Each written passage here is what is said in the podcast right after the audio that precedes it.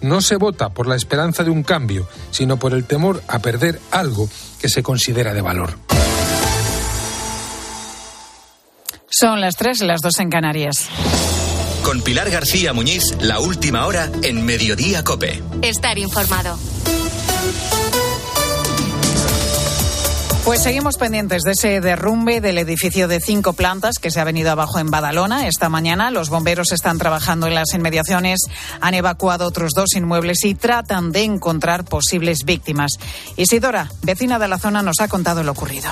Se ve que en el ático han hecho obra o no sé qué y mira, y a partir de ahí sí que me ha dicho la, la porque yo la conozco la chica y me ha dicho, dice, mi hijo estaba dentro y vio que el suelo se rajaba y salió corriendo y se fue.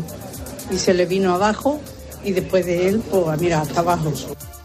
Y el que vas a escuchar a continuación es el sonido del día. El campo español manifestándose y cortando las principales carreteras de nuestro país. Protestas que prometen alargar durante todo el mes de febrero con una gran manifestación el próximo día 21 en el centro de Madrid.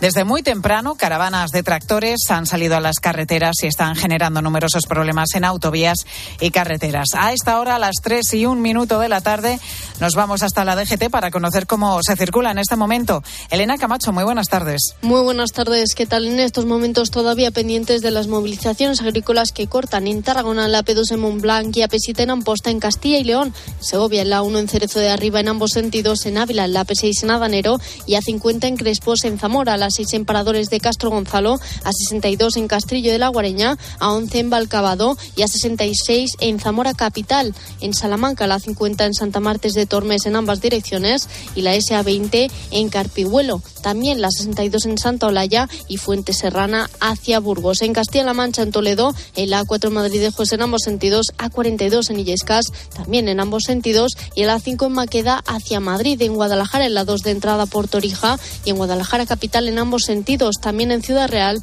en la A43 de entrada por Tomelloso y Manzanares en ambos sentidos y la A4 en Manzanares en ambas direcciones. En Valencia la 7 en la Alcudia y en Andalucía en varios tramos de la 4 en Sevilla, en Carmona y las Cabezas de San Juan, en Jaén, La Carolina y en Cádiz, en Jerez de la Frontera. También en varios tramos de la 92 en Granada en la A44 en Illanoz y en la GR30 en Maracena y en Armilla en Cádiz y la 7 en Guadalcorte y en Extremadura en Badajoz la A66 en Almendralejo en ambos sentidos, A5 en Mérida capital en ambos sentidos y en Cáceres en la A6 en Padrochano en ambos sentidos, A5 en Avalmoral de la Mata, Nacional 5 en Millanes, la X A1 en Padrochano y Moraleja y la X109 en Moraleja, todo en ambos sentidos. Y ya para finalizar en la región de Murcia cortada la 30 en Baños y Mendigo hacia Cartagena. Gracias, Elena. Día complicado, muy complicado, como estamos escuchando en las carreteras debido a las protestas de los agricultores. ¿Por qué protestan? Pues entre otras cosas denuncian exceso de burocracia, también precios disparados de producción, falta de ayudas económicas para hacer frente a la sequía o que se permita entrar productos de fuera de la Unión Europea sin cumplir con las mismas normas fitosanitarias que sí exigen, sin embargo, a los 27.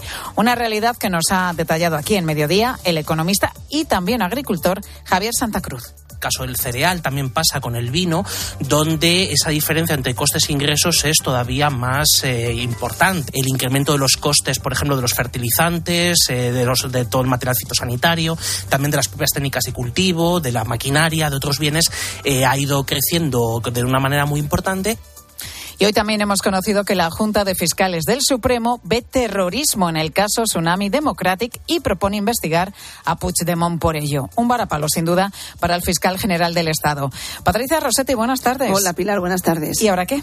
Bueno, pues este rechazo supone que hay que elaborar otro informe y será redactado por la teniente fiscal del Supremo número 2 de la Fiscalía General Ángeles Sánchez Conde y lo hará ella por las discrepancias de los fiscales responsables de penal Fidel Cadena y Sánchez Covisa Cadena, uno de los fiscales del Prusés, rechaza el informe de Álvaro Redondo y Sánchez Covisa lo avala. Estas discrepancias han sido elevadas a su superior jerárquica y ella lo resolverá. De los 15 fiscales, 12 consideran que hay delito de terrorismo y 11 que hay indicios suficientes para investigar a Puigdemont y al también fugado Rubén Bassenberg, diputado autonómico catalán. Una vez emitido el informe definitivo, se elevará a la Sala Penal del Supremo. El magistrado Juan Ramón Verdugo será el encargado de estudiar el caso para exponerlo ante la Sala de Manuel Martínez y decidir si se investiga o no